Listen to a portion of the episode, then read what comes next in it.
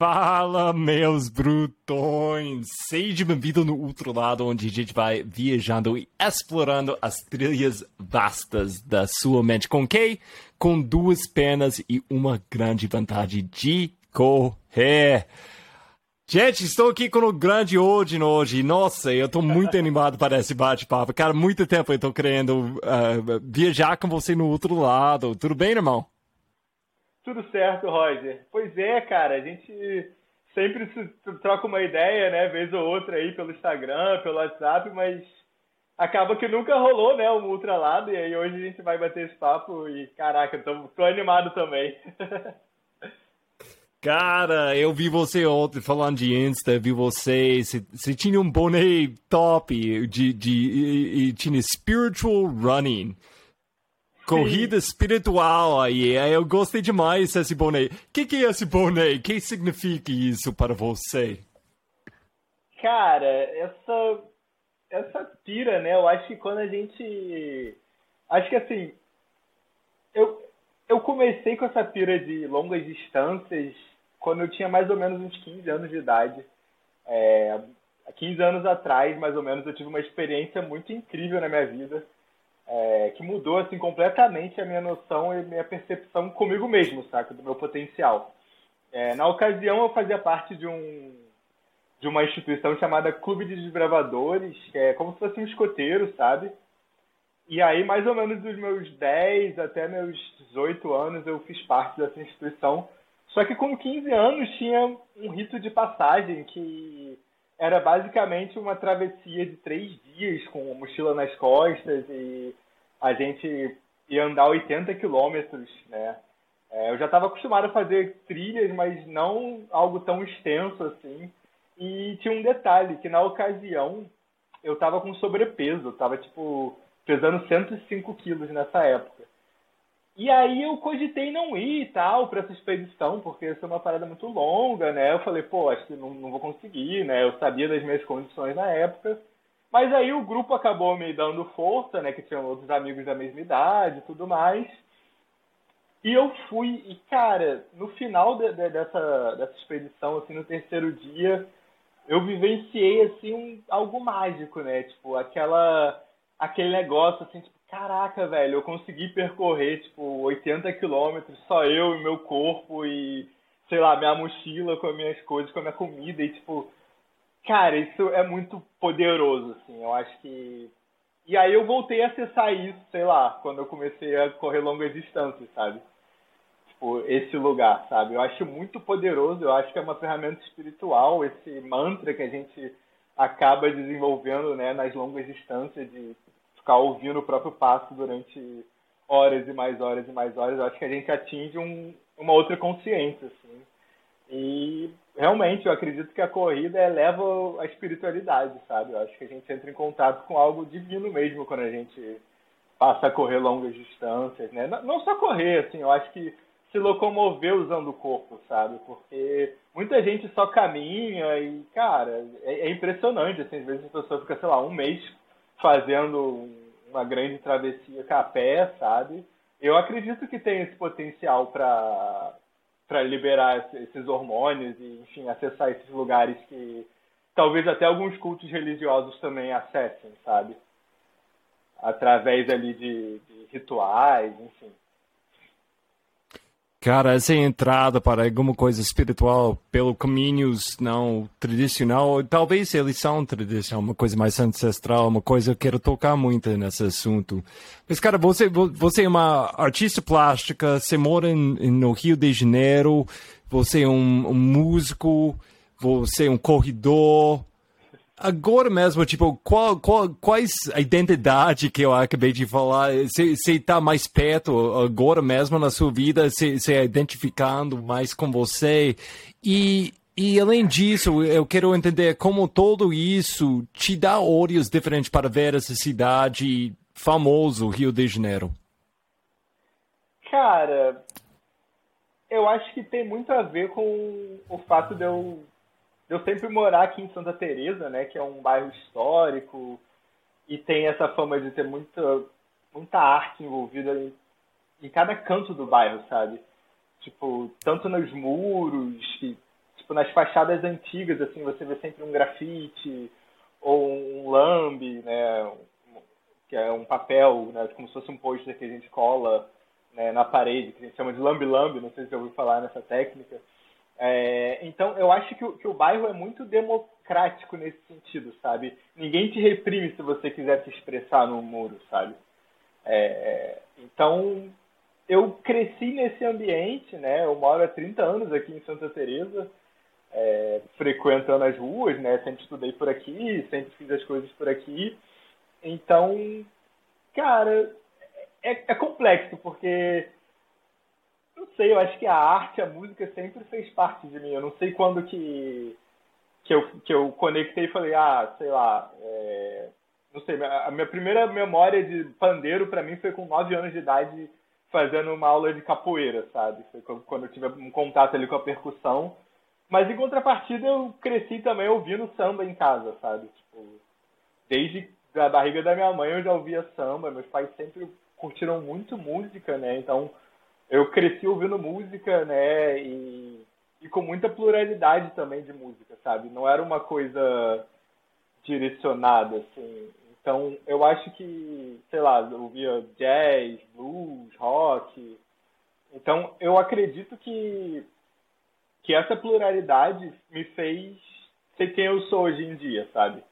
Porque acaba que, sei lá, eu gosto de fazer colagem, né, essa parte mais visual, eu gosto de experimentar ali uh, instrumentos de percussão, né, que, como eu falei, eu tive contato com o pandeiro e me apaixonei, assim, por tudo ligado à, percussão. Então, é, foi meio que as coisas foram se juntando, sabe, Roger? E, e hoje sou, é, é sou eu hoje em dia, assim.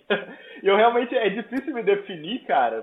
Tipo, eu, eu tenho um pouco de dificuldade de falar, ah, hoje eu, sei lá, hoje eu tô mais o Odin corredor, Odin músico, saca? É, eu diria que, sei lá, todos eles sou eu, sabe? É, é complexo definir um pouco. Saquei, cara. Mas quando se trata cidade Rio de Janeiro, é uma cidade avião muito, muito famoso pelo mundo. Todo mundo tem uma opinião.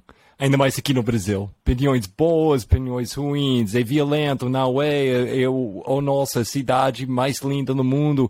Que é cidade você quer para outros ver? Tipo, quando você vai compartilhando Rio de Janeiro com outras pessoas, qual tipo de Rio de Janeiro você quer mostrar para eles? Cara, eu tento mostrar o, o mais real possível, sabe? Porque, assim, eu sei que a visão do turista já vai ser uma coisa diferente, né? Tipo, ah, já vai ser aquele encanto de estar numa viagem, né? De estar ali curtindo, seja um dia de férias ou um passeio, né? Então, sei lá, eu tento mostrar sempre um Rio de Janeiro mais real possível, sabe? Levar no, nos lugares que os locais vão, sabe? Tipo, que eu vou, que meus amigos vão, que as pessoas costumam ir mesmo, sabe? É, comer nos lugares que as pessoas costumam comer e não nos mais caros ou direcionados para turistas, sabe? Eu tento sempre mostrar essa experiência mais real para as pessoas quando eu recebo alguém aqui. E, cara, é uma grande parte de você como um corredor na cidade é o Parque Tijuca. Essa, é, pode falar um pouquinho sobre esse parque? O que significa para você? O que significa para a cidade? Cara, o parque, assim, é... eu acho que, para mim, é... é... é o que me prende aqui no Rio de Janeiro hoje em sabe? Eu acho que Cara, eu, eu moro num lugar um pouco afastado da cidade, né? Eu moro em Santa Teresa, mas já praticamente dentro do parque eu moro. Eu moro a mais ou menos um quilômetro e meio da, da entrada do parque, de uma das entradas, né? Que são várias. E, cara, assim, é, é incrível estar tão perto do parque, sabe? Porque, tipo, é, é o maior parque, é, é a maior floresta urbana da América Latina, né? Cara, a influência da, da, da, floresta na minha vida assim é uma coisa de outro mundo, sabe? Porque, como eu te falei, desde cedo eu fazia parte desse grupo que era, né, que, que era parecido com escoteiro. E, então eu sempre andei no parque, na floresta, tipo, seja caminhando ou fazendo uma trilha, uh, enfim, acampando, sabe? Então eu sempre estava em contato com a floresta. E aí quando eu comecei a correr, tipo, aí o parque to tomou um, um outro lugar, né? Porque virou um grande, sei lá, um grande CT, né? Um grande centro de treinamento, porque, cara, um playground, a... virou um playground para você, para explorar.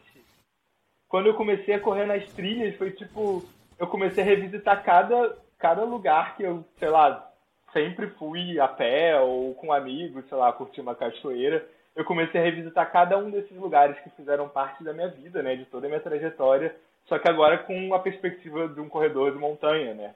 Então, para mim, quando eu comecei a correr, né, comecei com 19 anos, mas nas trilhas eu já estava, sei lá, correndo uns dois, três anos, quando eu entrei de fato nas trilhas.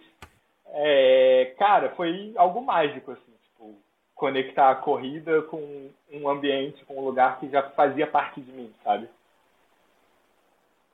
E, cara, tem que perguntar, porque esse mundo de arte não, é, não, não é sempre que você tem um overlap com, com o mundo de, de, de esporte.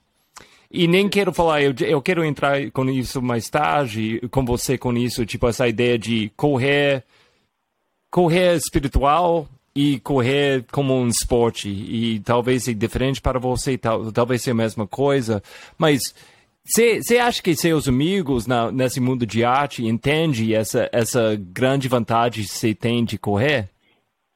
Esse Cara, lado de spirit, spiritual running? Ou você acha uh -huh. que é uma coisa, tipo, meio bizarro para eles? Cara, por incrível que pareça, eu acho que muita gente tem essa, esse ímpeto de experimentar, sabe? Quando você fala, quando você fala, cara, mas aí, quando você conta alguma história, tipo, de como a corrida ajuda na criatividade, por exemplo, né? Como te dá alguns insights. E aí, alguns amigos têm até aquele ímpeto de, tipo, ah, beleza, eu vou experimentar e acaba, pô, gostando, saca? Mas eu acho que, de modo geral, é, a galera é um pouco travada ainda, sabe? Tipo, acha que, é, não sei, alguns são um pouco mais academicistas, sabe? Acha que só pode ser feito de tal maneira e naquele molde. Tudo bem, é uma receita que dá certo mas eu acredito que existem várias receitas que podem dar certo, saca? Eu acho que dentro da própria corrida é um pouco assim, né? Quando a gente olha as pessoas olhando para a corrida um pouco apenas pelo viés competitivo, né? E não pelas diversas outras formas que a corrida pode agregar no nosso dia a dia, na nossa vida, né? E conectando tudo isso e achando pessoas que fazem a mesma conexão é uma grande razão porque você está viajando com a, com a, no outro lado com a gente, com eu no outro lado, com a gente, todo mundo ouvindo também. Uh, no outro lado hoje, é, porque, por causa desse contato você fez com um cara nos Estados Unidos, uh, chamado Kyle Richardson, um, que é, é, vou deixar você explicar um pouquinho melhor, mas para quem não sabe, o, o, o Kyle, ele é um grande cara do outdoor nos Estados Unidos, ele é um cara do FKT, o Fastest Known Time, é, ele está bem conhecido na comunidade de Boulder, Colorado, uma cidade famosa de, de outdoors nos Estados Unidos, e mas ele é músico também. E pode explicar um pouquinho essa, como se descobriu sobre Kyle e seus primeiros contatos com ele? Claro, cara, é... pois é, o Kyle ele é muito ligado com a comunidade do FKT, né, do FKT. É... Ele, ele, ele nunca correu uma corrida, né, uma, uma corrida de fato, assim, com É mesmo? Ele, ele, ele pira só nos FKT, né.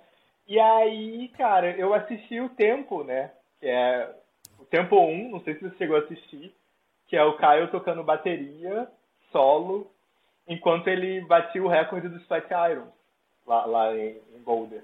Que é tipo uma trilha famosíssima lá, uma subida muito famosa. E aí ele linkou, ele e o Thomas, que é o amigo dele, cineasta, que depois eu vim conhecer também.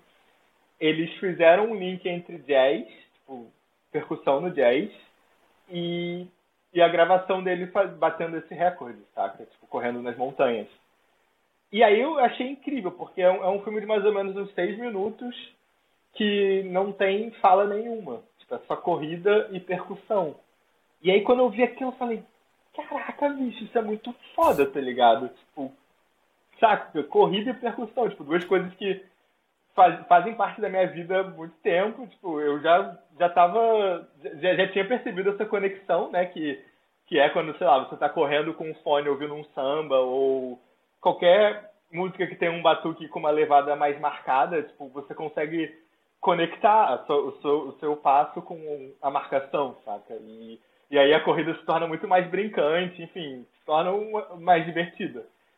Mas aí eu vejo um cara lá, lá no Colorado, tipo, fazendo o mesmo link que eu já tinha feito. Falei, Caraca, bicho, aí eu fui mandar uma mensagem pra ele, né? Tipo, parabenizando, tipo, pô, muito maneiro e tal. E aí nisso a gente começou a trocar ideia. Ele me explicou que ele estudou percussão na, na universidade e se especializou em percussão brasileira, saca? Música brasileira. E aí. Você sabia isso antes? Você sabia que ele estava ligado com música brasileira também? Não sabia. Não? Só, só vi o filme e achei maneiro e fui trocar ideia, sabe? E aí foi, a gente foi descobrindo, tipo, pô, o, o professor dele lá na, na universidade era carioca e tal, um dos professores. E a gente começou a fazer vários links e ele falou, cara, eu tenho um projeto, tipo, eu tenho vontade de gravar uma segunda parte do tempo é, numa viagem e tal. E aí, pô, eu não tava sacando ainda o que, que ele tava querendo dizer, saca? Até que ele falou, pô, tava pensando em fazer no Brasil e tal, e aí começou a rolar um, um brainstorming, assim. E as coisas foram acontecendo, né? Porque, enfim, é um projeto que a Black Diamond que, que financia, né? Tipo, por mais que seja um, um, uma iniciativa artística, né? Você vê que, que o filme é, é, tem uma pegada bem artística, mas em segundo plano tem, tem a Black Diamond ali, né? Enfim. E aí, e aí ele, a gente começou a construir esse roteiro.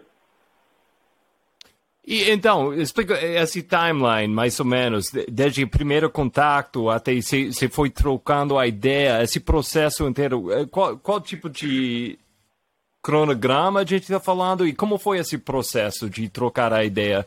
Foi tipo uma coisa muito rápido ou foi uma coisa que foi desenvol uh, desenvolveu mais devagarmente? Cara, foi um desenvolvimento assim que durou uns sete meses, sabe? A gente, até tipo, os primeiros contatos e tal, aí quando faltava mais ou menos uns cinco meses para a data da viagem, eles passaram dez dias aqui no Rio para a gente produzir o filme. E aí, faltando uns cinco meses, a gente se reunia toda semana para poder desenvolver o roteiro, sabe? E aí eu fui na, na, na nos, nas possíveis locações, né, para gravar cada cena. Eu, eu, fui antes, tipo, fotografei e, mostrei pra gente decidir onde se encaixava melhor cada cena e, e, enfim, a gente montou tudo do zero em mais ou menos uns cinco meses, com ligações, é, com chamadas, né, semanais. E então, eles chegaram. Quanto tempo você tinha para gravar esse filme? E como foi o processo depois? Porque uma coisa você vai comunicando online, mas é diferente quando você sente energia mesmo, ainda mais quando você está criando uma coisa artística. E além, correndo com alguém também, né? Uma vivências, como você sabe bem, é bem bem única essas duas duas coisas tocar música e, e treinar correr compartilhar esses momentos é uma troca de energia muito diferente. Eles chegaram e como foi o processo quando chegou de uma ser uma coisa presencial? Cara, pois é, isso foi uma coisa que eu estava muito receoso, né? Tipo, cara, imagina, sei lá, a gente está construindo todo, todo esse filme, né? Todo esse roteiro e chega aqui e não rola, né? Aquele, aquele match, né? Nem, tipo, nem correndo, nem tocando. Seria muito frustrante, né? Mas as coisas aconteceram, cara. Tipo, de, de alguma maneira, assim, a sintonia bateu muito, muito forte, assim. É... E aí eles pegaram um Airbnb aqui em Santa Teresa e aí eles ficaram 10 dias aqui no Rio. E, e aí, durante esses 10 dias, a gente dividiu entre, tipo, passear, né? Conhecer os lugares correndo, é, fazer as gravações e fazer umas fotos também pro pessoal da Black Diamond, sabe? O pessoal da Esportiva também. É, e acabou que o Joe Grant veio também, tipo, de surpresa, né? Foi, foi uma parada muito, muito interessante, porque eles sabiam que eu curti o Joe Grant, né? Tipo, que eu curti o, a vivência, né? Toda a história do cara dentro das corridas, das ultras. E aí eles fizeram uma surpresa, tipo, porque ele não tinha nada a ver com o filme, mas ele veio para fazer uma meio que apoiar a galera, sabe? Tipo, ajudar a gente né, ficar ali meio que por detrás das câmeras e ele veio de surpresa. Foi, foi muito interessante assim, essa vivência. E, e simplesmente Joe Grant apareceu. É, tipo, apareceu assim, tipo, do nada. Eu falei, caraca, parece que eu tô vivendo um sonho, né? Tipo, do nada o cara aparece, tipo, e a vibe. Cara, foi impressionante, porque a vibe parecia que eu tava, sei lá, entre amigos de anos, sabe? E eu acho que é um pouco dessa cultura da corrida, né? Eu acho que quando a gente vivencia muito, muitas situações similares, né? Não importa se é aqui no Rio, se é em Minas, se é no Colorado, no Japão, eu acho que, sei lá, quem corre ultra entende esses sentimentos, né? É, mas quem não tá ligado, Joe, Joe Grant é ele é um lenda, símbolo, né? quase. Ele é um símbolo, é um símbolo, símbolo de quantas coisas sobre Ultra. Ele é um símbolo, tipo, de uma época de Ultra. Tipo, quando Exatamente. Ultra nos Estados Unidos estava começando a crescer muito, mas ele é uma, um símbolo de, de trail mais raízes. É, tipo, raízes artísticas. Né, ok? Tipo, ele mar... acho que de uma geração, né? Ele marcou uma geração é. ali. Ele e mais alguns marcaram uma geração mais minimalista, né? Uma geração mais dirty bag, né? Uhum. Uma pegada um pouco mais raiz mesmo, né? Como você falou. Ei, não, que coisa, cara, que viagem. E como foi compartilhar sua cidade, seu quintal, cara, com essas lendas? É, cara, foi muito especial, assim, tipo, levar eles nas cachoeiras, né? Mostrar exatamente o que um corredor de trilha aqui do Rio de Janeiro, onde um corredor de trilha corre, sabe? Então, tipo, eu acho que os caras deram sorte de ter conhecido um cara, tipo, raiz, né? Porque poderia ser qualquer, qualquer pessoa que não tem essa conexão. E eu dei sorte, né? De, pô, poder mostrar o meu quintal para os caras que, sei lá, que eu já admiro há anos, sempre assisti os documentários, os vídeos. É, foi uma experiência incrível, assim. Tipo, e é engraçado, né? Porque é um é um ambiente muito diferente do que eles estão acostumados, né? Você, você é americano, você sabe, né? Que aqui no Brasil é, é, é um bioma muito diferente, né? E, e ele, e, sei lá, nas primeiras trilhas, assim, ele já, já falou, oh, jungle, jungle, né? Tipo, eles achavam que estavam no meio da, da floresta, assim, tipo... E é, é, é muito, é muito legal ver essa... É, a, a diferença, né? De, que, tipo, da pessoa de fora vendo o, meu território, sabe? Eu achei muito interessante isso. Ei, dá uma. Eu acho que que eu estou entendendo com sua história, você já deu muito valor para Santa Teresa, sua cidade, seu quintal. Você vai vendo as coisas ah, que não é tão boas, coisas bons e você vai, você, você tem um amor para a sua cidade. Mas às vezes a gente precisa uma coisa ser humano. A gente precisa alguém de fora que chega e fala, no que que é isso que se tem aqui? Você fala, tipo, não, é foda mesmo. É foda Exatamente. mesmo.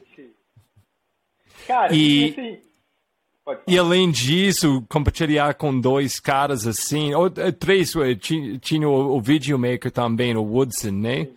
O Timothy é Woodson. Isso, Thomas. I'm sorry? Desculpa. Thomas Woodson, Thomas. E Thomas, Thomas, Timothy, eu falei Timothy.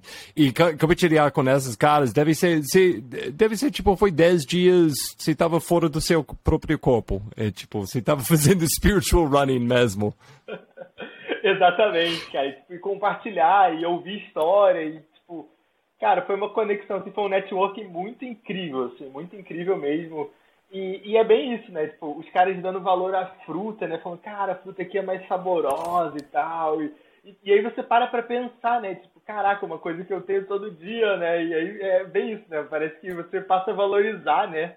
Mais o que você tem, né? Tipo, você agradece mais a, a, a, a todo o seu ambiente, né? A tudo que está ao seu redor, a tudo que você tem o privilégio, né? De estar vivenciando, né? Eu acho que me remete muito nesse lugar também.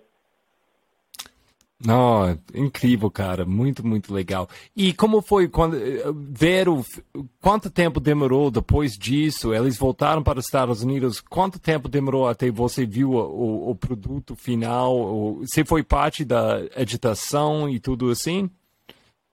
Cara, é, não, eu não fiz parte da edição, mas acho que foram mais ou menos uns três ou quatro meses a gente tinha um primeiro corte e aí depois foi só uma refinada mais para essa versão final que, que, você, que o pessoal viu lá em Cambotas e que você viu também depois que eu te mandei.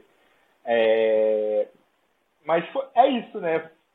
Foi um trabalho que, para mim, foi o trabalho dos sonhos, assim, tipo, tá trabalhando ali com tanto com a parte de guia, né? Porque querendo ou não, acabei fazendo toda uma guiada, né? De, entre as locações, entre os lugares, entre os restaurantes aqui em Santa Teresa, é, entre tipo, o lado cultural também, né? A parte musical, levei a galera em shows, em samba, é, toda essa vivência, né? Porque eu também queria mostrar esse lado do Rio de Janeiro para eles. E, e também o lado de produzir um filme, né? Tipo, porra, você tá no meio do mato com câmeras caríssimas, saca? Tipo, tu pensava, putz, se der qualquer merda aqui, tipo, o que que eu faço, tá ligado? Mas deu tudo certo e, pô, o resultado, assim, foi, foi incrível, assim, realmente eu gostei bastante do resultado e nem foi porque eu fiz, mas realmente eu acho que ficou bem bonito, assim, consegui, conseguimos sintetizar é, uma Santa Teresa bem bem local, assim, sabe?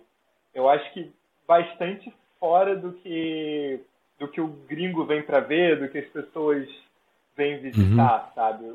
Uma vivência tipo em ruas que os moradores usam para ir e vir, sabe? que as pessoas usam para se locomover. Então, a ideia foi justamente essa, sabe? Sair um pouco do, do foco, de onde os holofotes estão, entende? Que eu, eu acho que o filme foi fenomenal, gostei demais. Eu, eu acho que foi incrível o jeito vocês capturaram a, a energia de correr, esse flow de música. Acho que essa, essa palavra é quase clichê usar, mas flow. É, é, foi Sim. muito fácil ver isso pela música. Essa, pode falar sobre essa importância, essa ideia de flow como artista e como um corredor? É, eu acho que eu acho que é bem importante é, essa questão do flow quando a gente fala de arte mesmo, né? Porque, cara, quando você pensa em fazer arte em conjunto, eu acho que tem que ter uma conexão, sabe? não adianta apenas ele, sei lá, querer fazer o solo dele, eu querer fazer meu solo e ficar uma coisa desconexa. A gente, pô, sentou junto, sei lá, passamos uma tarde inteira para de, definir como seria cada parte musical do, do, do, filme, sabe? Mas, por incrível que pareça, eu acho que juntou a parte acadêmica que ele aprendeu no, na universidade com a parte que eu aprendi na vivência aqui, tipo, tanto ouvindo nos bares quanto em casa quanto tocando, né, no modo mais freestyle. Mas por incrível que pareça, deu um match muito, muito incrível, assim, porque ele, ele falava, eu respondia e, e conectou muito rápido, assim, tudo conectou muito rápido. É, quando a gente fez o processo criativo, né? Eu acredito que realmente é uma questão de flow mesmo, saca? Quando, quando, a, quando a vibe bate, velho, as coisas simplesmente acontecem, né? Isso, você, usa, você usou várias vezes uma palavra interessante, essa conexão. E porque o, o, primeiro filme que Kyle fez foi bem sozinho. É, foi ela tocando a música, né? E foi ela fazendo o FKT sozinho. E o que eu tô vendo, isso é minha interpretação, é, tipo, é, o tempo 2 e mais mostrando essas pessoas trabalhando juntos, mais uma comunidade. Isso é uma reflexão, tipo, até mostra você falando com as pessoas no bairro, tipo, em Santa Teresa, tipo, Zezé na esquina e, e então essa, essa ideia de uma coisa bem solitário, tipo, correr pode ser bem solitário, músico pode ser bem solitário, ou pode ser uma coisa que vai transformando uma coisa muito diferente quando você vai compartilhando com outras pessoas. Você sentiu isso dentro, dentro desse, projeto?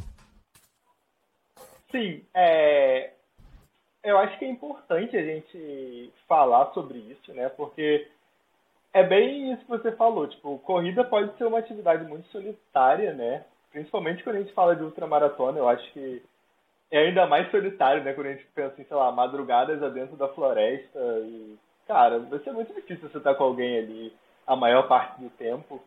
Mas em contrapartida, eu acho que quando a gente faz em conjunto também é muito divertido, né? E é muito é muito mais prazeroso, digamos assim. E é o que eu busco hoje em dia na corrida. Eu acho que hoje em dia, quando eu olho para o que eu venho buscando na corrida, é justamente tirar um pouco o holofote da competição, né, do lado do tempo, do, do pace, da distância, ah, longas distâncias e tal, tirar um pouco o holofote disso trazer um pouco o holofote para parte cultural e da vivência, sabe? De como a corrida pode transformar a nossa vida, tipo, cara, você não precisa correr 100 quilômetros para corrida transformar a sua vida, sabe? Você não precisa ser maratonista, meio maratonista. Às vezes, uma microdose de corrida ali, todo dia, pode causar um bem fenomenal na sua vida, né? E eu acho que quando, sei lá, eu coloco o meu corpo, né, na, no mundo para isso, eu acho que acaba contagiando, né? E de certa forma as coisas vão acontecendo, né? E aí um projeto como o Tempo é para mostrar justamente isso, saca? Que, tipo, a corrida é para todo mundo, tipo, tanto para artista, para não artista, para corpos magros, corpos gordos. É para todo mundo, né? É um, é um, movimento do ser humano, eu, eu acredito. É quase que um negócio meio fisiológico, assim, sabe? E posso perguntar, então, esse, esse lado de correr, e até facilmente a gente vai conectando isso com a natureza também, é uma coisa, mas você vai para provas também, onde você viu, tipo, overlap, você gosta dessa... Eh, até qual nível você se sente ligado com a comunidade de trail que você vai encontrar numa prova? Ou se sente mais em casa com a comunidade de música ou esses uh, ou, os momentos raros onde você tem um crossover entre os dois, mas isso não infelizmente não não acontece todo dia. Então, co como se sente, né, quando, quando correr vira vira um esporte? Cara, eu eu participei de muitas competições até 2021, foi acho que a última grande ultramaratona que eu fiz eu, foi a BR-135, né? Corri cinco maratonas lá, 217 quilômetros. E aí, cara, não sei, parece que eu fui desconectando um pouco desse lugar. Mas eu, eu gosto do, da corrida especificamente, primeiro da energia, de estar com outro ali. Eu acho que, cara, isso é muito incrível, uma a largada ali, né? Tipo aquela emoção de estar com, com outras pessoas, tipo, todo mundo marchando rumo ao mesmo objetivo. Eu acho isso uma parada muito linda. Que, no final das contas, todo mundo tem o mesmo objetivo ali, né? Todo mundo quer completar, todo mundo quer finalizar bem o dia e não ter nenhuma intercorrência no meio da prova. Eu acho que quando junta todo mundo nesse propósito e, e alinha para sair, eu acho que é um, uma das energias mais incríveis que a gente sente. E também para me desafiar, né? Eu acho que era uma coisa mais comigo mesmo, sabe? Quando eu tava mais na vibe de competição. Eu acho que era uma coisa mais, tipo, pô, pra ver qual é o meu limite, ou para desbravar dentro do corpo mesmo, porque eu acho que quando a gente tá, tipo, só treinando ou só fazendo corridas mais longas em casa, né, digamos assim, no nosso quintal, eu acho que é um pouco diferente, porque na prova a gente, pelo menos eu tenho essa percepção, que eu consigo ir até o meu limite do limite, sabe, em prol daquele objetivo.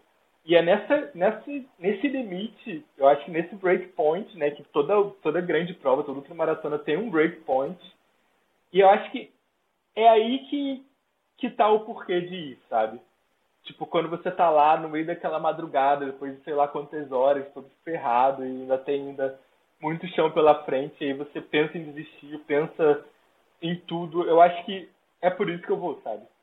Pra chegar nesse momento e da maioria das vezes, superar esse momento, que é o que eu busco, né? E, e ter essa conexão mais visceral, né? Porque eu acho que a gente vai se colocando num, num lugar de, exposição mesmo, né? Eu acho que a gente vai se expondo, se expondo, se expondo, até que chega um momento que você já não tem mais casca nenhuma para se expor, e aí você encontra ali a sua essência, sabe? Que que, que aí é cada um com você mesmo, né? E aí você encontra a sua força e conclui e continua ali depois daquele breaking point. Eu acho que é por aí mais ou menos quando eu penso em alinhar para uma corrida, sabe? Gostei demais, irmão. Gostei demais. Aqui, esse processo, e é uma tá coisa falando... Que, e é uma coisa que eu imagino que todo mundo passe por isso, né? Eu acho que você pode falar um pouco sobre isso também, Roger. É até uma curiosidade que eu tenho que, cara, você é um cara que está sempre ali nas cabeças das provas, está sempre chegando entre os primeiros, mas ao mesmo tempo você tem essa vibe mais brincante. Eu vejo que você leva tudo com uma leveza, mais tipo, ah, tá de boa, vambora e vida que segue. Mas ao mesmo tempo você tá extraindo o seu melhor, assim, tipo, dá pra ver que você tá extraindo o melhor do teu potencial. Como que é pra você isso? Tipo, aproveitando aí pra fazer essa pergunta, já que a gente tava tendo esse papo. Você tá virando coisas, isso não é justo, irmão. Isso não é justo. Oh, irmão. Cara, para mim. Eu vou falar o seguinte, tipo, porque eu sei, você, você tava me seguindo antes de, de antes de ter Instagram, eu acho que você tava me seguindo. então, você, você viu um processo comigo mesmo, uh, onde correr foi uma coisa eu fiz so, muito solitário, muito sozinho. Eu ia aparecer nas, nas provas. Eu, na verdade, eu não, não sei exatamente porque eu estava indo para provas nessa época, 2015, 2016, porque não foi meu alvo. provas, né, Roger? É, mas não foi meu alvo, nem quis. Provas. É, mas foi uma coisa só para aparecer, não sei, não sei, eu, eu não estava eu não tava aproveitando a comunidade, eu não estava aproveitando muito por volta. Eu, eu, eu acho que gostei da ideia de ter um, um alvo, tipo, eu vou treinar para uma essa prova chegando, talvez foi só isso, mas eu lembro claramente, depois de uma prova, um, um cara me perguntou, o que, que você acha do esporte de correr? É, eu, tipo, eu acho nada. Nessa época, eu acho nada. Ah, porque, é, é, para mim, eu, eu falei, eu acho que ele não gostou, porque ele tinha uma revista de, de, de outdoor sport. Ela falou, tipo, não, uh -huh. esporte pode, esporte mesmo pode morrer amanhã. Eu vou continuar correndo nas trilhas. É, é, eu, eu, eu tinha essa né? ideia, sabe? Mas eu, eu, acho que para mim um grande um grande chave que que mudou coisas para mim foi eu cheguei no fim do poço né, nessa ideia porque eu sempre estava buscando tipo limites. É tipo sozinho até provas foi um jeito de experimentar isso. E eu cheguei num limite onde eu, eu, eu esqueci por quê porque eu estou fazendo isso porque eu tô acordando 5 horas da manhã para correr na escuridão. É, tipo, foi. Eu nem tava gostando de ver o sol nascer, sabe? Eu, eu fiz uh -huh. umas provas grandes eu fui tipo, ah, eu desisti. E depois, quando eu desisti, eu, eu, depois de uns meses, eu fui tipo, nossa, primeiro eu tenho que, eu tenho que correr. É uma coisa de saúde mental. Eu não, eu não tenho capacidade Sim. de funcionar. E, e, e, eu quero ouvir sua opinião com isso, com arte, tipo, criatividade, quando você vai ligando com correr, é tipo, você sente, tipo, uma coisa diferente. Quando você tira correr, ah, essa inspiração... Parece que... É, parece vai... que fica meio sem cor as coisas, né? Sem brilho. É, é, eu gostei disso, sem brilho. Mas então, a grande volta para mim foi, foi eh, essa coisa que eu não, não dei o valor para, para isso antes foi isso, a comunidade. E, e com o tempo eu vi, tipo, o que eu tinha que fazer na minha cabeça foi separar essa ideia de correr nas trilhas. É uma coisa de amor, de paixão, que, bem honesto, eu tenho épocas da vida, a única coisa que faz sentido para mim é aqueles momentos quando você está sozinho na trilha, é uma coisa de verdade. Ah, é isso, isso e, e, tipo, colocar a sua cabeça embaixo de uma cachoeira. É as, as duas coisas sim. você pode. É, é Roger, eu acho que é outros também. Você pode repetir isso e essa Todo receita vai. Tipo, é isso, né? Não vai dar errado, né? Exatamente, exatamente. E eu tinha que separar. Eu, se tem isso e se tem o esporte. Eu tenho lado de mim, Roger, eu adoro esporte, qualquer esporte. Eu adoro ligar a televisão e a, a Olimpíada está rolando. É um esporte que você nunca viu na sua vida. É tipo, o que, que é isso? Mas você sabe quando é atleta é uma atleta de bom, tipo, usando o corpo de um jeito boa. Eu acho que é uma coisa muito uhum. lindo. E adoro esporte, adoro esporte. E mas tem esse lado com esporte, dinheiro, muito, eu, eu, eu, nada contra lycra, mas eu, lycra vira um símbolo para mim, tipo, muito lycra, muita, muita, ah, esse, esse lado de coisa que muita facilmente, cor, né? muita... facilmente vai estragando essa, essa, esse base de paixão, esse base de amor. Então, para mim, esse, separar isso, mas que eu vi foi eu quero mais pessoas têm essa mesma vivência que eu tinha aqueles anos quando eu estava sozinho, correndo, buscando alguma coisa e achando. Não só buscando, eu estava achando alguma coisa. E, e, hoje em dia eu quero mais pessoas para achar isso. Eu estou vendo o esporte correr nas trilhas, que é um esporte muito, muito lindo. Tem problemas, sim, mas é, uma, é um jeito para muitas pessoas entrar e eu acho que eu, Roger, como uma, um cara que vai fazendo competições e tudo assim, eu, eu posso contribuir na jornada de, dessas pessoas. E, tipo, eu sou um pouquinho, sou tá, um pouquinho de direção. Tipo, ei, você tá fazendo assim, talvez assim é melhor. Ou não, você não tem que ter essa cabeça toda de equipamento e tudo assim. Vamos, vamos afastar essa ideia, vamos correr pelado um pouquinho, né? Isso é melhor, né? Então, para, para mim, é tipo, é, hoje em dia tá, tá mais disso. Eu tinha aqueles anos de solo bem sozinho na, nas trilhas e hoje eu quero compartilhar mais, mais nas trilhas. Então, eu não sei Legal. quanto disso você viu, porque você estava me seguindo quando eu, a Havaratis começou. É, e, na, cara, nossa. Aquele vídeo, aquela entrevista de 2016, eu tenho salvo até hoje, cara. É, é impactante ali o que você fala naquele naquela entrevista, acho que foi depois de uma prova de 100k que você ganhou com as Havaiarates. E aí o cara lá, você lá em transe, assim, depois da prova, e o cara fazendo perguntas e você falando umas coisas, assim, muito bonitas, né? Tipo, não, você tem que fazer o que te move mesmo e tal. E, cara, e quando eu vi, quando eu assisti aquele vídeo, eu falei, caraca, bicho, é isso, tipo, esse gringo é isso, de onde saiu esse cara, tipo, falando tanta coisa maneira, tipo, correndo de Havaiana, tá ligado? Porra, pra mim foi foi tipo foi uma virada de chave mesmo, assim, aquela entrevista. Até hoje eu ainda compartilho com umas pessoas, sabe? Que coisa, cara. Que coisa. Essa coisa, eu acho que eu não tinha a mínima ideia. Eu vi que o vídeo cresceu muito. Na verdade, nessa época eu acho que foi Facebook, né? Eu, eu, eu nem tinha meu pro, eu não tinha, nem tinha meu próprio nome no meu Facebook nessa época. E eu fui tipo, não, eu vou colocar meu próprio nome no Facebook. Eu vi, nossa, que legal, tantas pessoas. Mas eu, eu acho que eu não, não entendi nessa época. Foi anos depois eu entendi, tipo, nossa, isso, isso foi uma coisa para né? outras pessoas. Eu estava tão sozinho, tão no meu próprio mundo, que eu não vi que estava rolando nos outros, no mundo dos outros. E, e, e graças a Deus, hoje eu, eu acho que estou um pouquinho mais consciente com isso.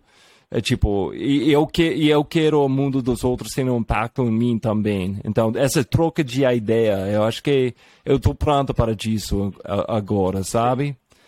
Então, e, e e como se sabe bem com esse, esse, eh, durante o processo, eu quero entender um pouquinho melhor com você o processo de, de fazer. Você, falou um pouquinho esse processo do, do arte, mas como você vai vendo coisas parecidas, tipo no processo de treinar para uma prova, treinar para o BR 135 e criando uma coisa tipo o Tempo 2 você tá, você vai vendo tipo coisas parecidas entre esses dois processos?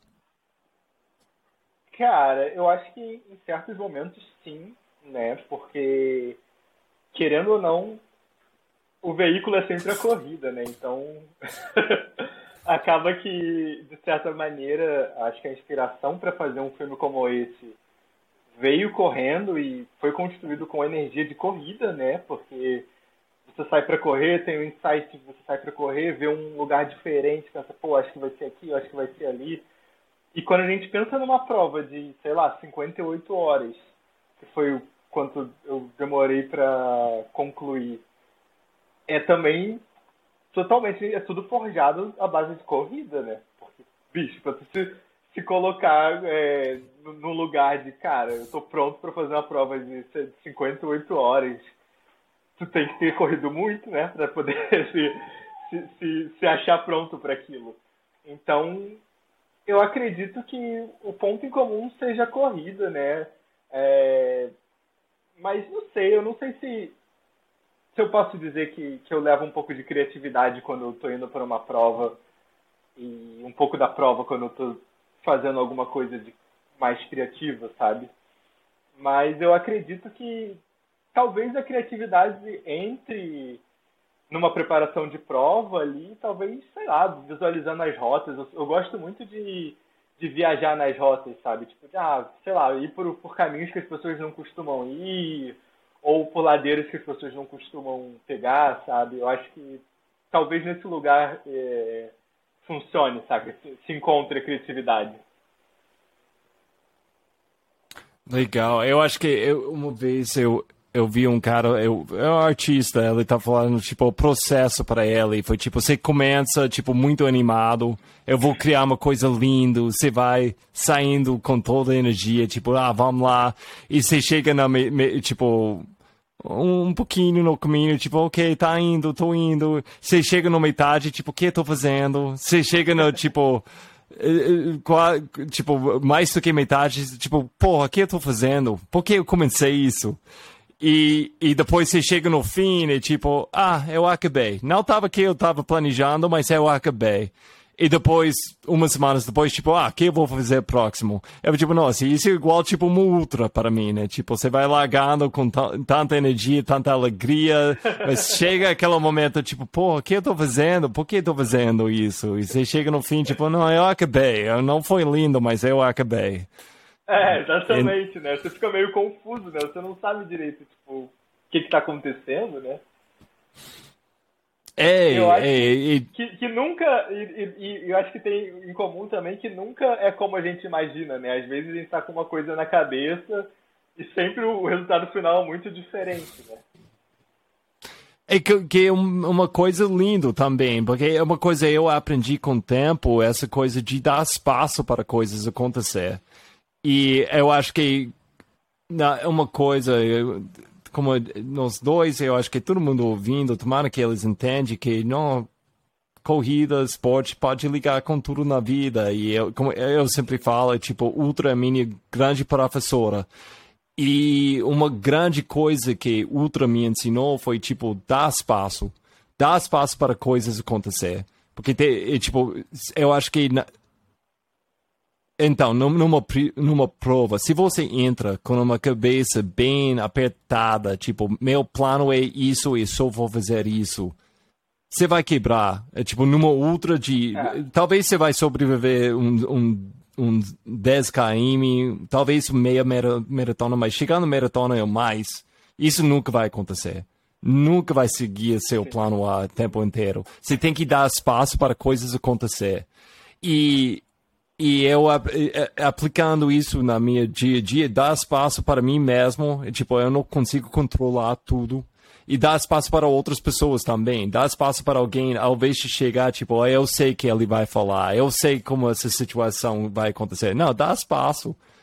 Dá, dá permissão para pessoas fazer coisas que, me, que vai me dar uma surpresa, porque isso faz parte da alegria, né? Exatamente, né? No, o, o imprevisível, né? Cara, que, que, que, chato seria, né, se as coisas saíssem sempre como a gente planeja, sempre como a gente imagina, né? Eu acho que essa, acho que é isso, né? Quando a gente embarca numa ultra, a gente precisa muito ter essa, essa mente, né? De, cara, vai, vai dar errado alguma coisa e a gente vou ter que lidar com aquilo, vou ter que contornar a situação e continuar seguindo em frente, porque é, é o natural, né? Acontece, não tem como fugir. Eu acho que é, é o que vai acontecer mesmo.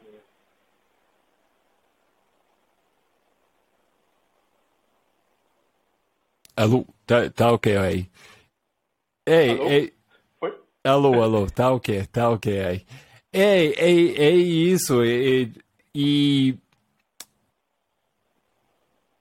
eu acho que eu, então eu quero entender um pouquinho sua evolução tipo desde tipo com 15 anos Ah, uma coisa que eu, tipo, antes disso, quem, quem mudou? Você falou, tipo, mudou sua percepção de mudar seu corpo, essa coisa existe, correr, que pode ser uma coisa espiritual, transportar seu corpo, mas que, como você estava antes disso e, e depois disso?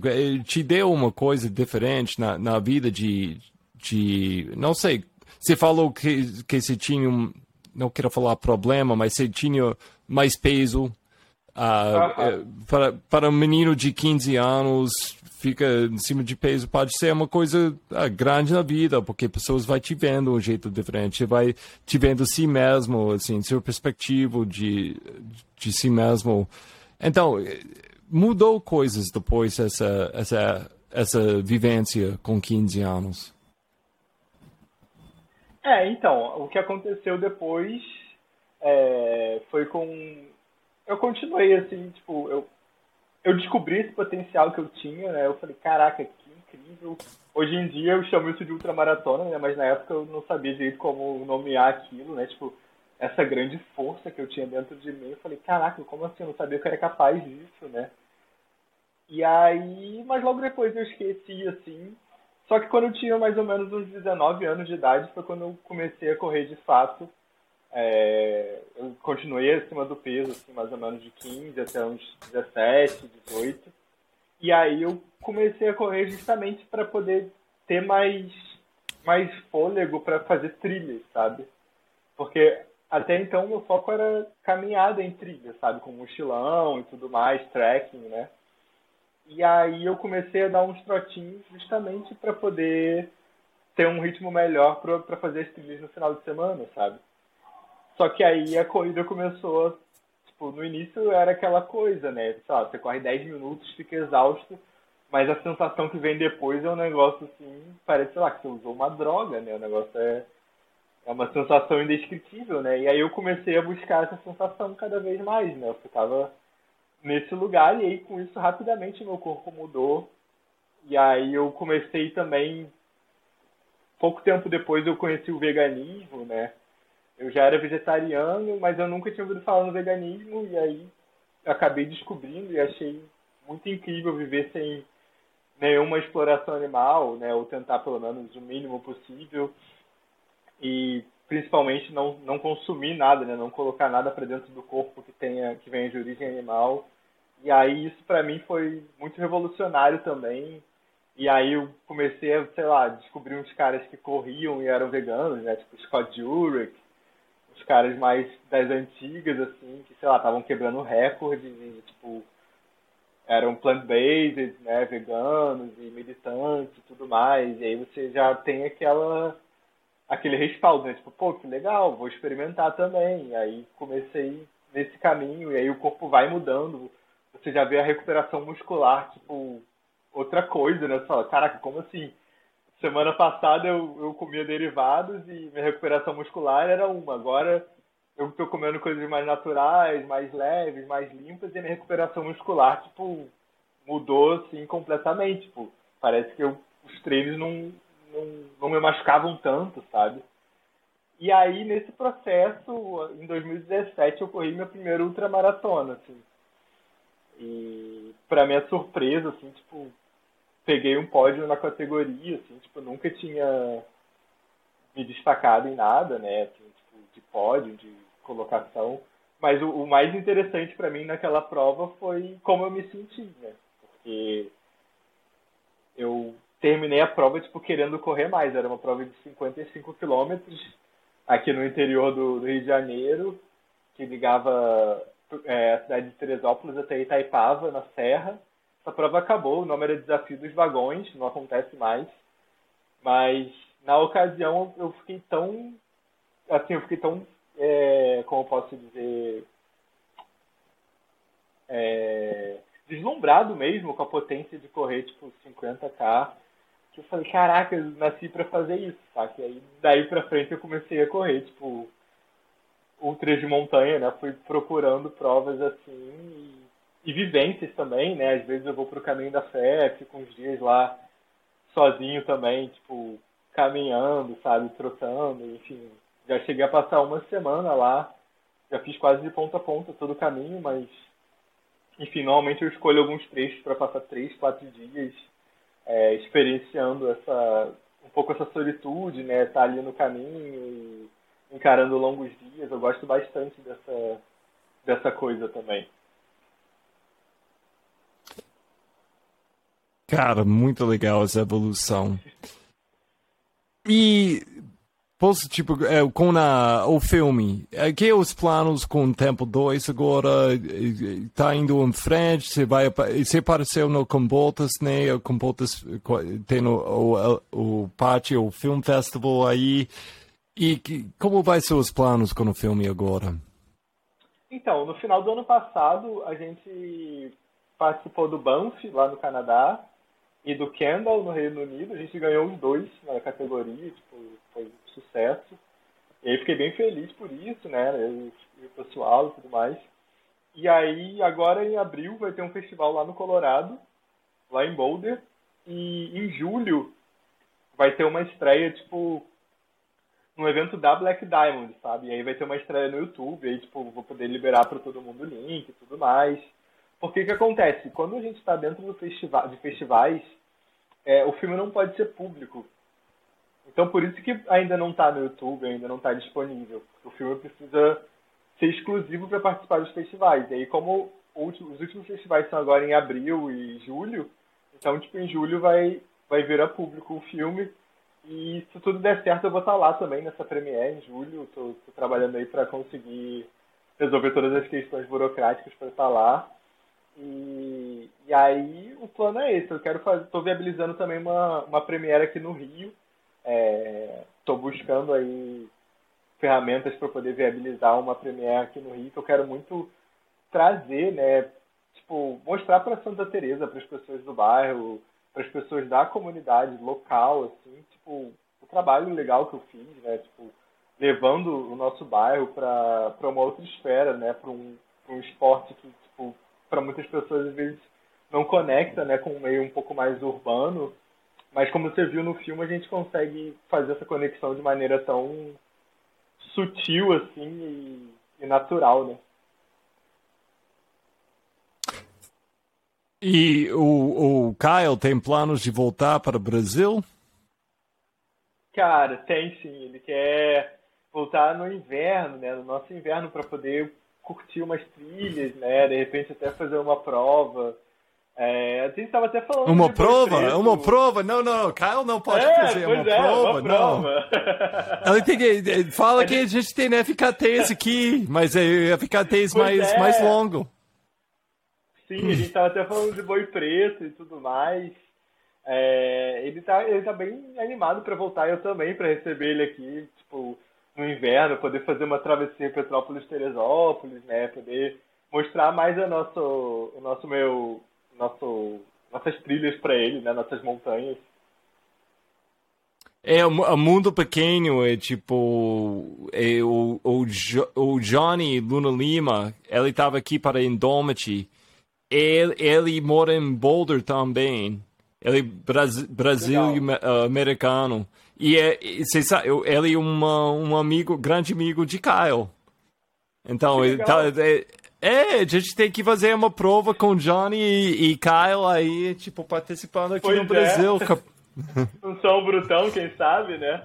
É, isso, cara. E eu, Pô. tomara que. Eu acho que eu vou divulgar esse episódio quando a gente está mais em frente com nossos planos, mas tem coisa no ar. Sim. Eu vou dar o espaço aqui, eu vou entrar aqui, tipo, espaço, Roger entrando, divulgando notícia sobre o, o, o Festival São Brutão, onde vai é. dar um chance para pessoas ver esse filme, ligado com uma FKT também, né? então... E todo esse evento tem tudo a ver com Kyle aí. Mas tomara pois que é a gente vai ter a gente vai ter a oportunidade de compartilhar a, a música e trilhas juntos lá em, São Bartolomeu, cara. Tô animado com isso. Sim, sim, tô bem animado também com essa possibilidade aí. Vai ser muito incrível estar tá finalmente conhecendo São Bartolomeu, né? As trilhas aí da região e pô, tá com o Roger, né? O cara que conhece tudo da região, vai ser vai ser demais conhecer os músicos também. É, e, e, tem, tem uma galera bem, bem animada para esse, esse festival. Eu estava falando com eles ontem e uh, ele está, eu estava explicando a situação. Ele está animado de te conhecer também. Então, tem a galera de Pô, correr que, e, e, a galera de música te esperando. Demais, demais. Tô animado para essa vivência. Cara, essa vivência vai ser spiritual running mesmo. Então, a gente Pô, pode acabar lugar. vai ser bom demais, cara. Vai ser bom demais. Cara, muito obrigado. Foi bom demais viajar com você no outro lado. Você virou coisas minhas. Eu fiquei falando aí, nossa, eu, eu sempre falo quando tem episódio quando eu tô falando demais, significa eu tava mal preparado, mas você, uh -huh. fez uma boa comigo, você virou coisa comigo aí, mas, cara, foi bom, bom demais viajar com você no outro lado.